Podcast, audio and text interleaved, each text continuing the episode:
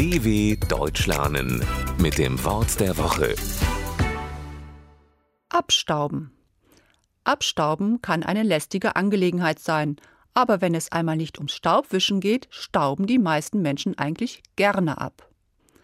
Abstauben geht eigentlich ganz einfach. Man benötigt weder ein Staubtuch, noch muss man schweißtreibende Hausarbeit erledigen. Denn Abstauben bedeutet, obwohl es wirklich anstrengend klingt, etwas besonders leicht und mühelos zu bekommen. Wer zum Beispiel viele Geschenke erhält oder etwas besonders günstig kaufen kann, hat ordentlich abgestaubt. Und auch im Fußball kann man abstauben.